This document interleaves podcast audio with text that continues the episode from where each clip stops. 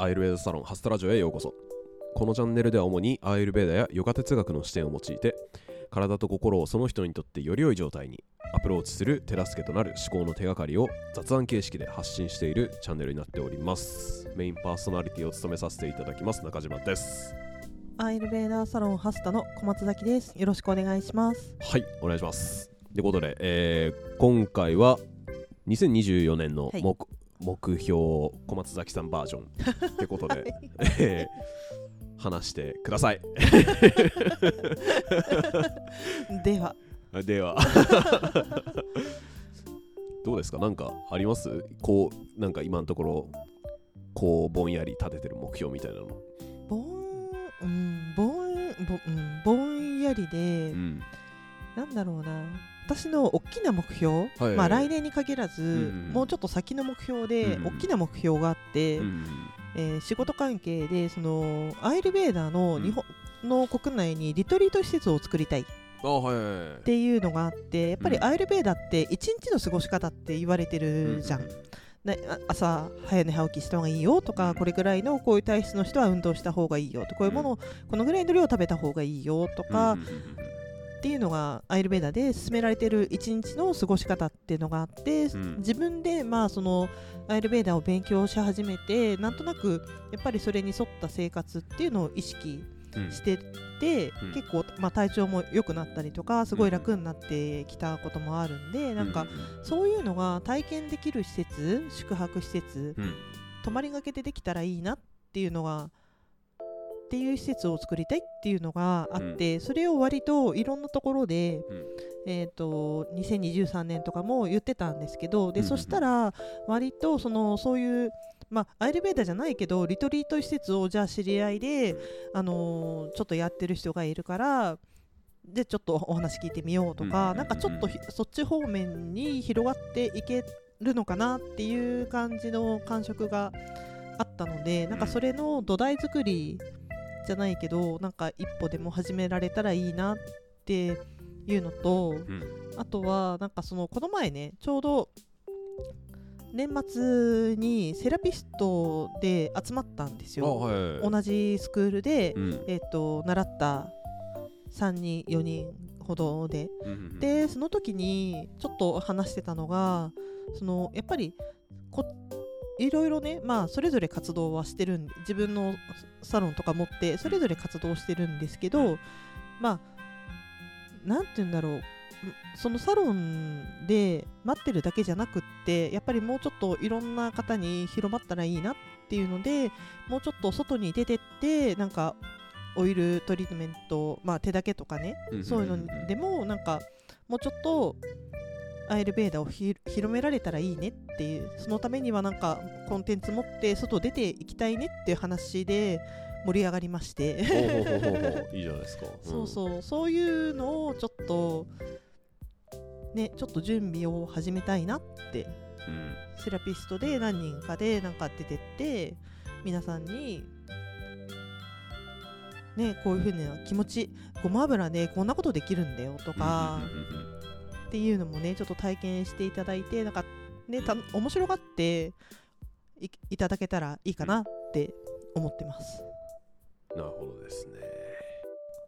何話そうとしたっけ？あ、そうだ、リトリート施設だ。そうそうそう。うんうんリトリート施設ね、そう、前もね、そう、僕も何回かちょいちょいうんうん話は聞きましたけど、いや、うん本当ね、その前回だか前々回だかにもうちょろっと顔出ししましたけど、えっと、やっぱその日頃からのセルフケアっていうかね、あーうんうんうん。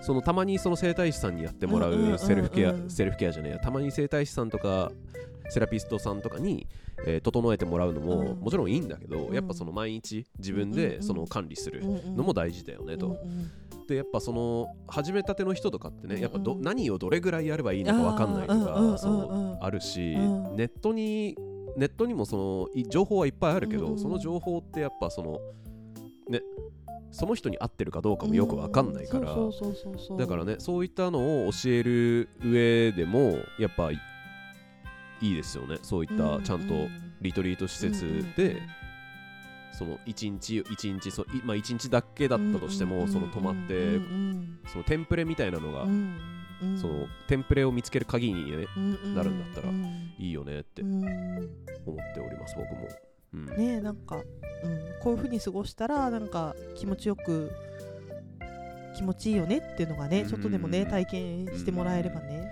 あとやっぱねそのやっぱ自分でね家やっぱその日常生活に生かすのが難しいの話にもつながってくるんですけどやっぱ自分でその実践するってなるとやっぱ家だとねどうしても例えば本当はそのねアイルベーダー的な考え方で言えば夜10時までにはやっぱ寝た方がいいってあるじゃないですかそので夜10時までに寝るってその現代人からしたら、まあ、なかなか難しい人が多いと、うんうんまあ、仮にその定時で仕事上がったとしても、うん。例えばねなんかその自分のやりたいことだったりとか、やらなきゃいけないこととかをやってたら10時過ぎちゃったりとかっていうのもあると思うんで、でリトリート施設内ではもうそのある種ねそのなんて言うんだろう。普段家ではずるずるやっちゃうんだけどその強制的にね「ほら寝る時間だ」って言ってほ らお前らまだ起きてんのかって修学旅行の先生みたいなね感じでやることによってそうそう。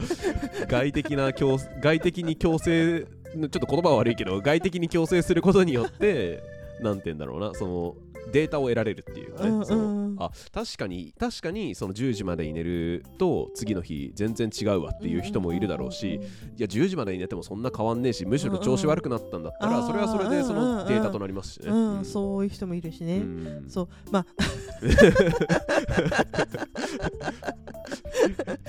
そこまで、うん。あのブラック企業的なやり方じゃないにしろ、うん。なんかあとはなんかこういう過ごし方したらあとうん。夜ねちゃんと眠くなるとか、あはいはいはいはいはい。そういうこともねなんかできたらいいかなっていう、なんかテレビとか見るんじゃなくって星空眺めたりとか、ああいいっすね。なんかめ瞑想したりとか、うんうんうんヨガやったりとうんか、うんうんうん。そういうことのケアって結構次の日の朝違ってきたりするじゃん。疲れ具合とかが。ね。うん。でもなんとなくなんとなく今までの習慣とかで私もそうだけど、はい割となんかテレビ見がちだったりとかなんかうん。だらっとして終わっちゃったりとか、うん。うんなんかやろうかなと思っても LINE 来たりしてなんかそれになんか楽しくなっちゃって返信したらもう寝る時間みたいな。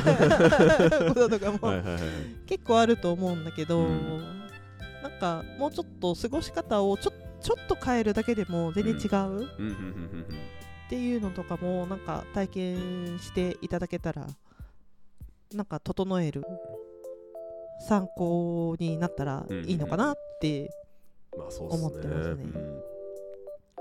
ほんとねちょっとねちょっとの携帯がとんでもないことになったりしますからねいや本当ねそれがなくなるだけでもねやっぱその携帯を触らないんだったらじゃあちょっと風呂入るかとか、うんうんうん。なんか行動が早まって結果的に寝るのが早くなったりとかね、うんうんそういったのにもつながったりしますからね、うん。でちゃんと眠くなってうん。寝ら寝るっていうね、うん。本来のリズムが戻ってきたりもするじゃん？うんうんうん。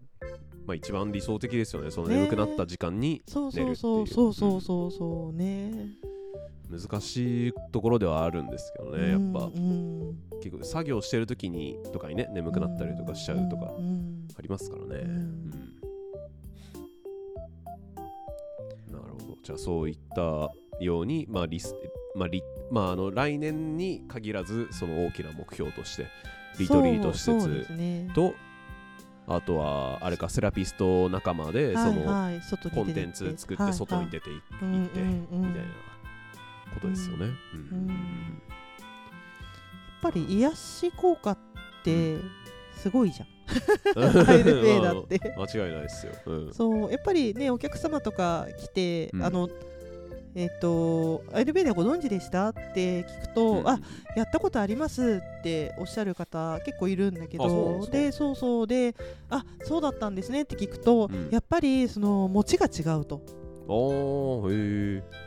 やっぱり、うん。その結構すぐ戻っちゃあのやってもらってもすぐ戻っちゃったりするか、ことが多いんだけどやっぱりアイルベーダってなかなかそのななんだろう。例えば疲れにくくあの疲れが取れたりとかして、で割と揉んでもらったりとか、うん。っていうのも、まあ、そのその時にはすごい気持ちよくって、いはいんだけどやっぱり何日か経つと戻っちゃうとか、まあそうですよね。うん。でその何日間かがやっぱりアイルベーダって持ちがいいですよねっていう話ああへえそうなんだ。そうだよ。やる？へえ。そうそう。あのーそうそう。でやっぱりそれを続けて行ってもらうと定期的に通ってもらってたりすると体質改善とかにもなっていくし、まあ確かにそうですよね。そうそう。あの疲れにくくなったりね、うん。するうし、ん。何話そうとしたんだっけ？飛んでしまったね。飛んでしまったねさ。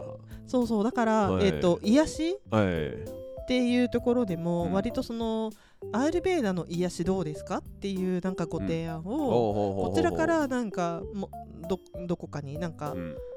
宿泊施設じゃないけどなんかねなんかそのい癒しを提供ご提供されてるところとかうん。になんかコラボとかできたらいいよねって話をちょっとセラピスト同士でうんしててワンランク上の癒しどうですかみたいな感じで。なんかね。うん。まあアイルベーうん一末の私としてはほらアイルベーダーって癒しの側面だけじゃないから、うんうんうん。なんかアイルベーダーが高級な癒しみたいな高級なトリートメントとかマッサージみたいにして認識されちゃうのはちょっと不本意ではあるんだけあどでもなんか気持ちいいもんだし、うん。なんか特にでも今の人たちって結構癒しうん。は特に大事だと思うしそれになんか生活にアイルベーダーが役立つっていうのがちょっとでもお伝えうん。できたらなと思ってます。うんうんまあきっかけきっかけとしてのそのマッサージとかねそうそうそううそうそうそうそう。そうそうで入り口としてね。そうですよね。でそれでなんかねその来ていただいたりとか実際受けていただいた方でその施術中とかにそのまあそのカウンセリングじゃないけど、なんかそのほ他の困ってることとかで,、でそこからそのアイルベーダのその哲学的な話につなげていくみたいなね、そういったのでもね。全然。ありだとはうん。思いますよね、うん。そうすればまあ入り口まあ入り口確かにそうですよね不本意な感じにはなりかねないかもしれないけど、そうそう。うん。まあそこはまあうん割り割り切るところなのかなとか思ったり思わなかったり そうそう。ねそそこでもずっとずっと二の足踏んでても広まんなくてもそれはそれでねこんなに役に立つのにって思う部分もあるし、うんなんか気をつけながら活動できたらなって思ってますね。なるほどですね。はい。といった感じで、えー今回は来年のじゃねえや2024年の 目標。あるあるですよね。ほんとなんか年末とか年始になると去年と今年来年があれ？あそうだ昨日とか。ぐちゃぐちゃになりがち。といった感じで今回は小松崎さんの、えー今後のまあ、はい。おもも主に今後の目標って感じですよね。そうそうですね。といった感じで、えー展開していきました、はい。といった感じで今回は以上です。ありがとうございました。ありがとうございました。